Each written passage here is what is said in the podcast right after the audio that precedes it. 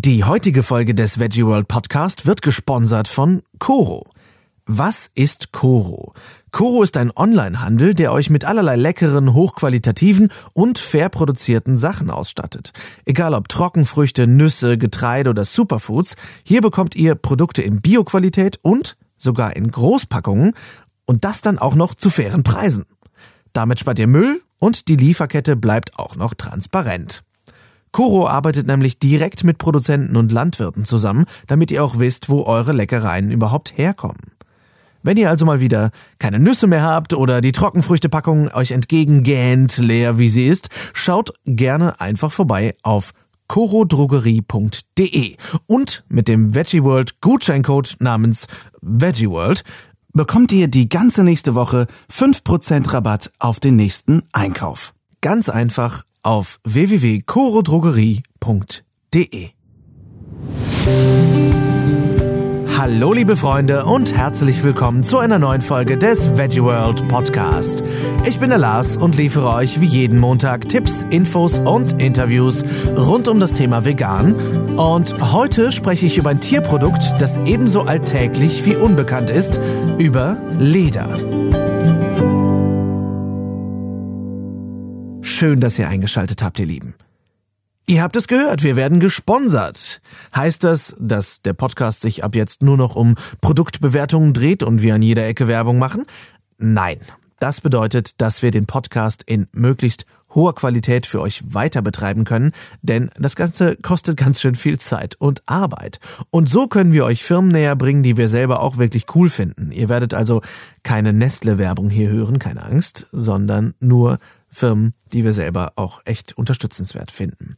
Und äh, in diesem Sinne also nochmal äh, ganz persönlich von mir vielen Dank an unseren Sponsoren Coro. Vielen Dank. Das ist sehr, sehr cool, dass ihr uns hiermit unterstützt. Bevor ich zum Thema komme, muss ich unbedingt äh, mich ganz herzlich für etwas bedanken, nämlich äh, nicht nur dafür, dass ihr die ganze Zeit einschaltet weiterhin bei diesen taffen Themen, sondern ich möchte mich ganz, ganz herzlich für eine mega Rezension bedanken, die Lena, oder besser gesagt Lena CK92, uns äh, geschrieben hat.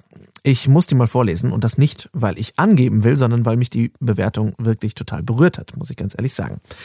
Die Bewertung lautet, fünf Sterne, ist ja klar. Nein, Spaß, vielen Dank schon mal äh, für die fünf Sterne. Sehr informativer Podcast, der es gleichzeitig schafft zu unterhalten. Eine wahre Meisterleistung bei den doch sehr heftigen Themen, über die hier gesprochen wird. Ich habe schon viel vom Podcast lernen und mitnehmen können und auch viel Inspiration daraus gezogen. Durch den Podcast bin ich noch überzeugter vom Veganismus geworden und möchte jetzt in der Bewegung auch aktiv werden. Danke, dass ihr mir Wege aufzeigt, wie ich das umsetzen kann. Weiter so. Liebe Lena, du glaubst gar nicht, wie glücklich mich diese Rezension macht. Ich danke dir echt von Herzen dafür, denn das zeigt mir, dass es nicht sinnlos ist, sich jede Woche hinters Mikro zu klemmen und über all diese Themen zu reden.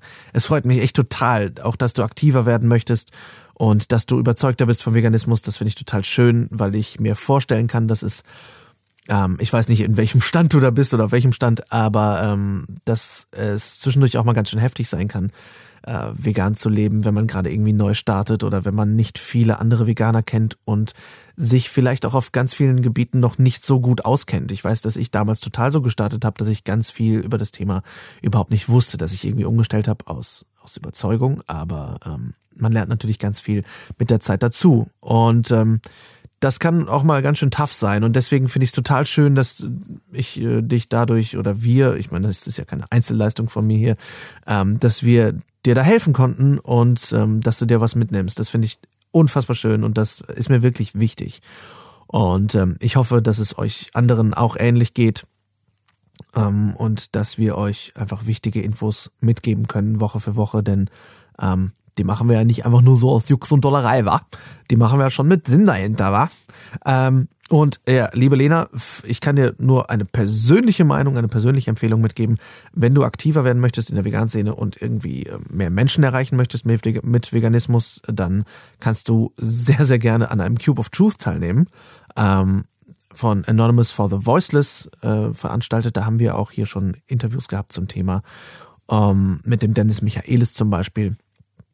Und das ist wirklich eine total friedliche und angenehme und sehr community-lastige Nummer, wo man ein bisschen mehr über Veganismus lernen kann und gleichzeitig auch ein bisschen in die äh, Aktivismus-Richtung gehen kann. Ansonsten, ähm, ja, wünsche ich dir auf jeden Fall viel Glück auf deinem weiteren Weg. Und ähm, ja, ich freue mich echt total von unseren Hörern zu lesen und zu hören. Äh, das äh, finde ich richtig geil, Leute. Vielen Dank. Ähm, diese Woche und nächste Woche werden wir langsam unser Thema Kleidungsrohstoffe beenden. Und in zwei Wochen kommt dann ein wunderbares Interview mit der noch viel wunderbareren Ria Rehberg, der Leiterin von Animal Equality Deutschland. Und dann werden wir mal sehen. Ihr habt bestimmt auch Themen, die ihr euch mal so vorstellen könntet, Themenwünsche. Lasst gerne hören, was ihr gerne mal behandelt haben möchtet in einer Veggie World Podcast Folge. Schreibt uns also gerne wie üblich an podcast@veggieworld.de oder an lars@veggieworld.de und ähm, dann können wir vielleicht eure Wünsche irgendwie einbauen. Wir haben natürlich noch eine Menge Themen im Ärmel und es, äh, der Podcast macht noch lange nicht dicht. Wir haben viel, worüber wir reden können aber es wird mich brennend interessieren, was euch brennend interessiert. Heute spreche ich also über Leder. Was, wie ich am Anfang gesagt habe, ebenso alltäglich wie unbekannt ist. Was zum Geier meine ich damit überhaupt? Ich meine damit, dass wir alle Leder kennen. Es begleitet uns an zahlreichen Stellen durch den Alltag, von Ledertaschen, Portemonnaies und Handschuhen über Autositze bis hin zu natürlich Sachen wie Schuhen, Kleidung und Möbeln. Leder ist überall. Lederfedermäppchen für die Kinder und so weiter und so fort, Armbanduhren. Aber eigentlich ist uns der Hintergrund von Leder doch voll unbekannt, oder? Ich persönlich wusste vor dieser Folge nur sehr eingeschränkt, wie Leder hergestellt wird. Und ganz ehrlich, abgesehen von dem offensichtlichen Tierleid, hat mich vor allem die Anzahl an Giften und die absolut katastrophalen Arbeitsumstände der Menschen, die Leder herstellen müssen, noch mehr geschockt. Es gibt also einige unbekannte Faktoren, in die ich heute etwas um, Licht hineinstrahlen möchte. Also, reden wir über Leder. Die meisten Menschen gehen davon aus, dass Leder ein Abfallprodukt ist und dafür nicht extra ein Tier sterben muss. Leider sieht das in der Realität anders aus. Neben dem Leid der Tiere und dem Leid der Arbeiter gibt es auch massive Umweltschädigungen und gesundheitliche Risiken. Was ist denn Leder in Zahlen? Damit fange ich ja immer ganz gerne an. Rund 1,8 Milliarden Quadratmeter Leder werden laut UN-Landwirtschaftsorganisation FAO weltweit jedes Jahr produziert. 1,8 Milliarden Quadratmeter. Weiterverarbeitet wird es vor allem in der Schuhindustrie. Mehr als die Hälfte aller Häute wandert in Stiefel, Sneaker, Slipper und so weiter. Zählt man Kleidung und Accessoires dazu, verwendet die Modebranche über 80 Prozent des Leders weltweit. Auch Designermöbel und Autositze werden natürlich mit Leder bezogen. Das verbraucht immerhin zwei Drittel des Leders, das in Deutschland gegerbt wird. Autohersteller verarbeiten jährlich die Häute von etwa 45 Millionen Kühen. Der Großteil des Leders stammt aus China, Italien und Südamerika. 65 Prozent der weltweit für Leder eingesetzten Häute stammen von Rindern. Tiere wie Schafe und Ziegen und natürlich Rinder werden nicht spezifisch für das Leder gezüchtet und geschlachtet, da das Fleisch der Tiere natürlich lukrativer ist als die Haut. Bei exotischen Tieren ist das allerdings anders, wie zum Beispiel Schlangen oder Krokodilen, die sehr wohl für teure Schuhe zum Beispiel gezüchtet und getötet werden. Hier ist das Fleisch ein Abfallprodukt. Wenn Kühe die Möglichkeit haben, also normal aufwachsen, dann leben sie in komplexen Sozialstrukturen, ähnlich wie ein Wolfsrudel. Sie sind hervorragende Mütter und das enge Band zwischen Mutter und Kind hält ein Leben lang. In der Lederindustrie greift hier aber die Zusammenarbeit mit der Milch- und Fleischindustrie und dadurch dasselbe Muster wie eben in Milch- und Fleischindustrie und das Kälbchen wird der Mutter nach der Geburt entzogen.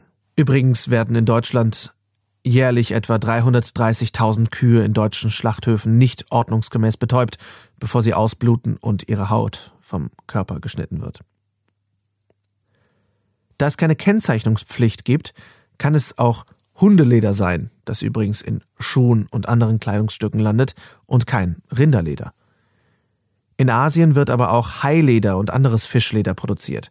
Dabei fallen neben Haien Lachse, Rochen, Karpfen, Perlrochen, Dorsch, Seewolf und Stör an.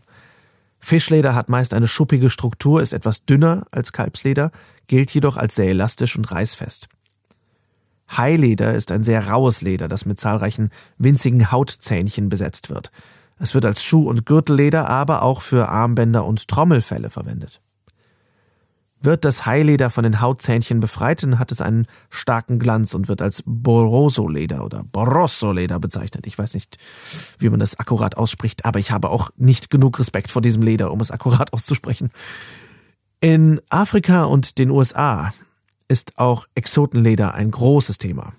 Eine Krokodilfarm in Simbabwe zum Beispiel produziert jährlich 43.000 Häute. Für die Produktion einer Birkenbag zum Beispiel übrigens braucht man nicht nur die Haut von einem Krokodil, sondern die Bauchhaut von drei Krokodilen. Sowohl die größte Krokodilfarm als auch die Händler in Bangladesch liefern hauptsächlich an die französische Firma Hermé, Hermes geschrieben. Krokodile sind ebenfalls sehr soziale Tiere, sie sind liebevolle Mütter, die monatelang ihre Eier bewachen, ihre Kinder im Maul mit sich tragen und die in freier Wildbahn bis zu drei Jahre bei ihren Kindern bleiben. Sie bewegen sich normalerweise in einem Revier von über drei Kilometern. In den Farmen sind sie natürlich nur in enge Betongehege eingepfercht. Krokodile können älter als Menschen werden, in der Modeindustrie werden sie aber nach drei Jahren getötet. Krokodilen, Varanen und anderen Echsen werden die Beine auf den Rücken zusammengebunden, sie werden in Plastiksäcke gestopft, auf Lastwagen geworfen und in ein Schlachthaus gebracht. Ein Schlag auf den Kopf soll die Tiere töten. Auch bei Schlangen wird das so gemacht. Viele überleben aber und erleben dann die folgende Prozedur bei vollem Bewusstsein. Nach einem langen Schnitt über den Bauch wird dem Tier die Haut über den lebendigen Leib abgezogen. Schlangen werden für das Schlangenleder am Kopf aufgehängt und mit einem Schlauch wird Wasser in ihre Körper gefüllt, um die pralle Haut besser abziehen zu können. Die Tiere ertrinken oder erleben sogar noch ihre Häutung. Jedes Jahr erleiden mehrere hunderttausend Tiere dieses Schicksal. Bei den Tieren für die Produktion von Reptilleder handelt es sich in der Regel allerdings um Wildfänge aus der Natur. Sowohl die asiatischen Warane als auch Pythons und Tejus oder Tejus, eine Echsenart aus Lateinamerika, sind nach dem Washingtoner Artenschutzübereinkommen geschützt und dürfen nur begrenzt gehandelt werden. Was auch irgendwie wieder für sich spricht. Sie sind geschützt und dürfen trotzdem in irgendeiner Form gehandelt werden. Das ist sehr interessant.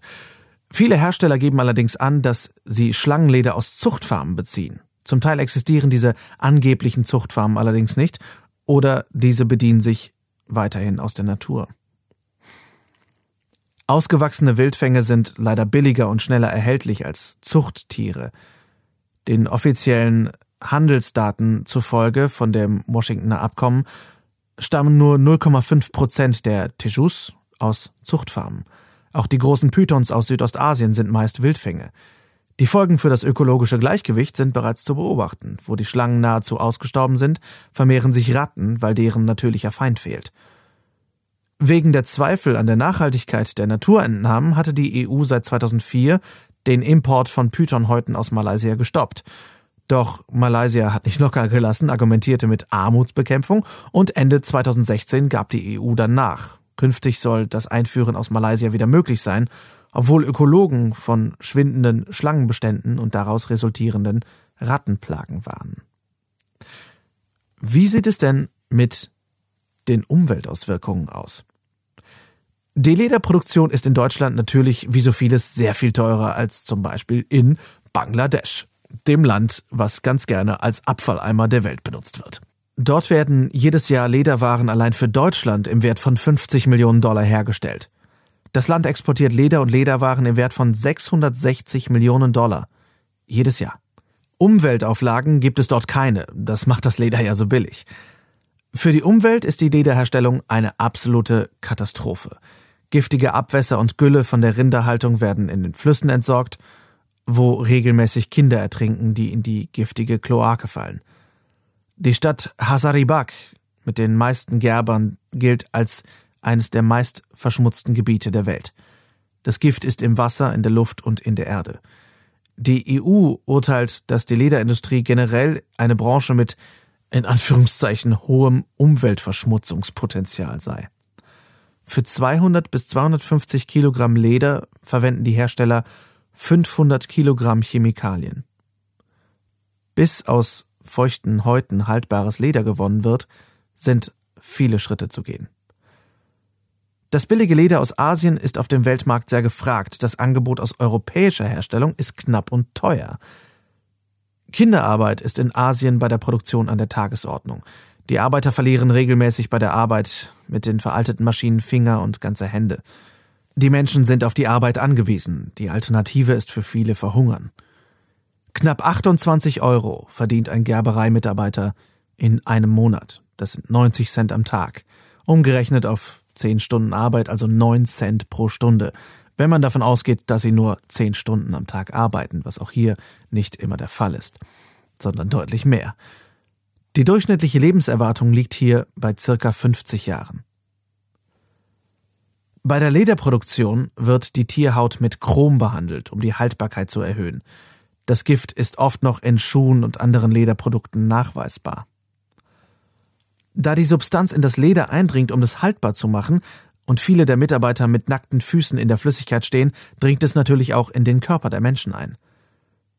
Das giftige Chrom 6, um das es geht, wird Stiftung Warentest zufolge in jedem fünften Kinderschuh und in jedem dritten Arbeitsschuh in einer solchen Menge nachgewiesen, dass sie nicht hätten verkauft werden dürfen. Chrom 6 kann unter anderem lebenslange Allergien auslösen, Hautreizungen verursachen, ist erbgutverändernd und krebserregend. Neben Chrom ist ein weiterer Giftstoff, Dimethylfumarat. Oh ja, ich liebe es, einfache neue Wörter kennenzulernen. Der dafür sorgt, dass das Leder bei dem Transport zur Weiterverarbeitung nicht schimmelt. Auch dieser Stoff wird häufig noch in den fertigen Produkten nachgewiesen. Dieses Antipilzmittel löst Exzeme aus und ist in der EU seit Mai 2009 verboten. Offenbar wird das Verbot aber nicht ausreichend kontrolliert. Blei, Arsen und Quecksilber sind ebenfalls oft nachzuweisen. Beim Gerben entsteht durch den Einsatz von Natriumsulfid oder Natriumhydrogensulfid zum Herunteräschern der Haare Schwefelwasserstoff. Das ist ein Nervengift und führt bei etwa 250 ppm, also Parts per Million in der Luft, zur Ohnmacht und auch schnell zum Tod. Die gleichen Gifte finden sich selbstverständlich auch in Pelzbesätzen, denn Pelz ist ja einfach nur Leder ohne Haarentfernung. Made in Germany und andere Labels bedeuten nur, dass das Endprodukt dort hergestellt wurde. Das Material kann von überall herkommen.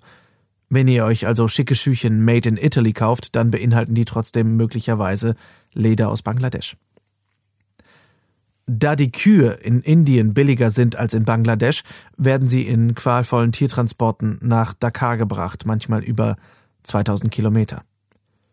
Verletzungen wie gebrochene Schwänze, Abmagerung, tränende Augen vom Chili, das ihnen in die Augen gerieben wird, um sie zu Gehorsam zu zwingen, sind hier Alltag. Die Transporte geschehen vor allem heimlich, da die Kühe in Indien ja eigentlich heilig sind.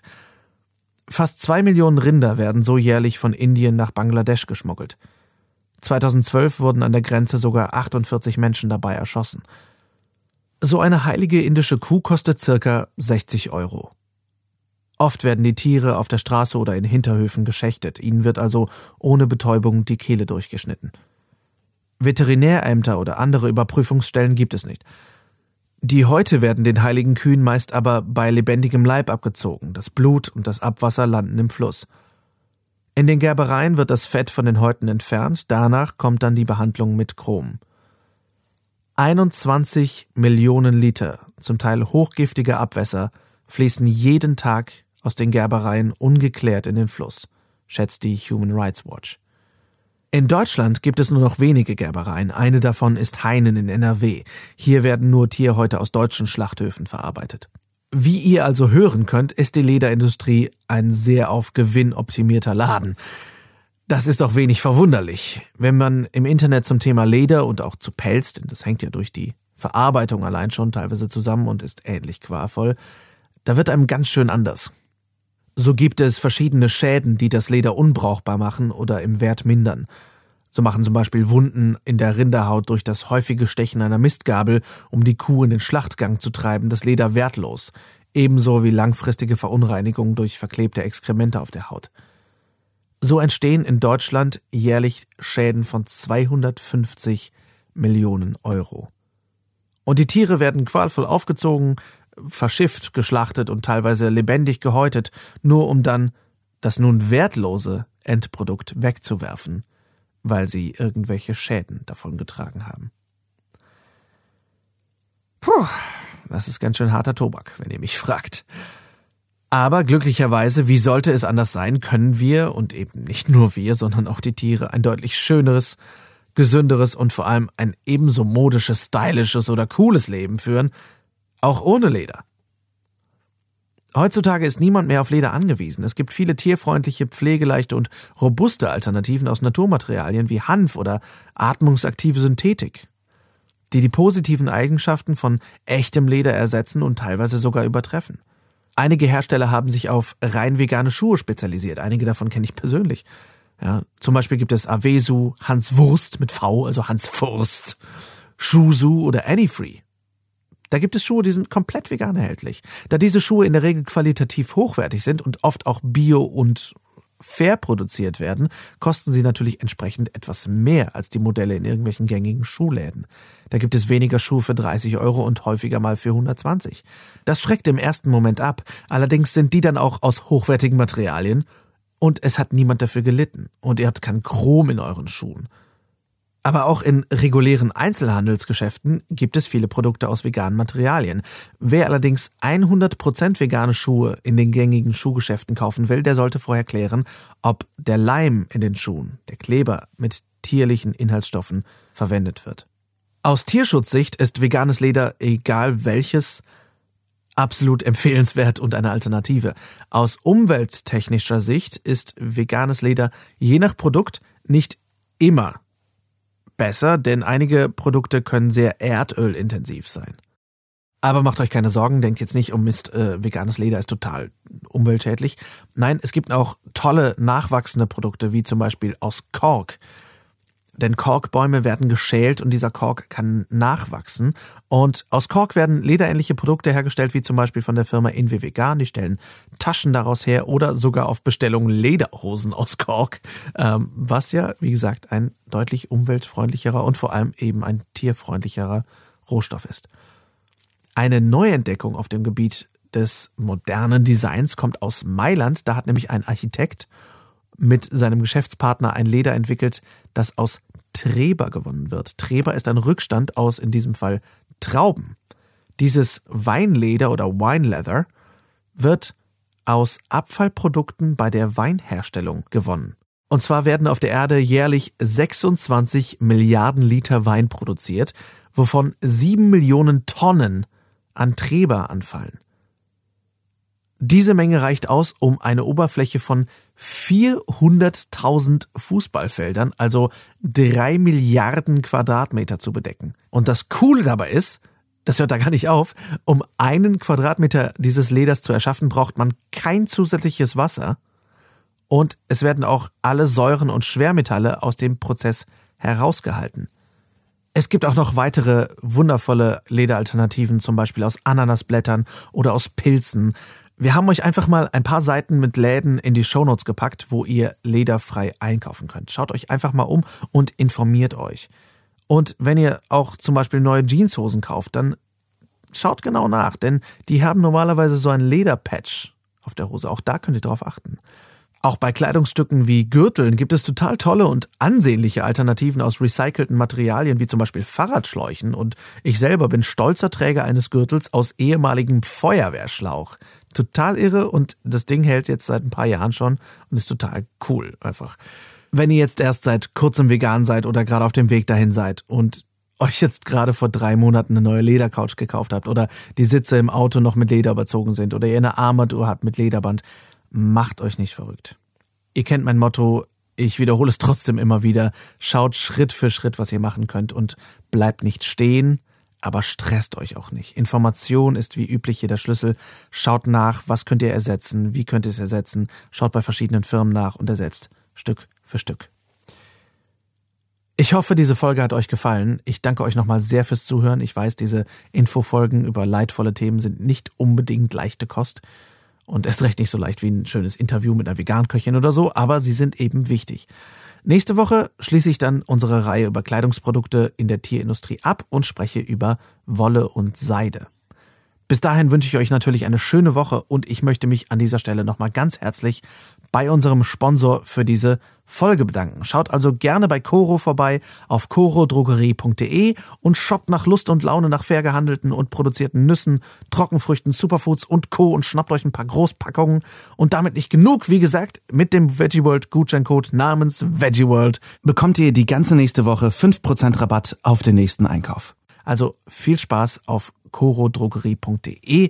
Ich durfte ein bisschen rumprobieren und mir persönlich schmeckt das Pistazienmus ziemlich gut. Ich wusste nicht mal, dass es sowas gibt. Es ist ganz schön exotisch, aber auch ganz schön geil.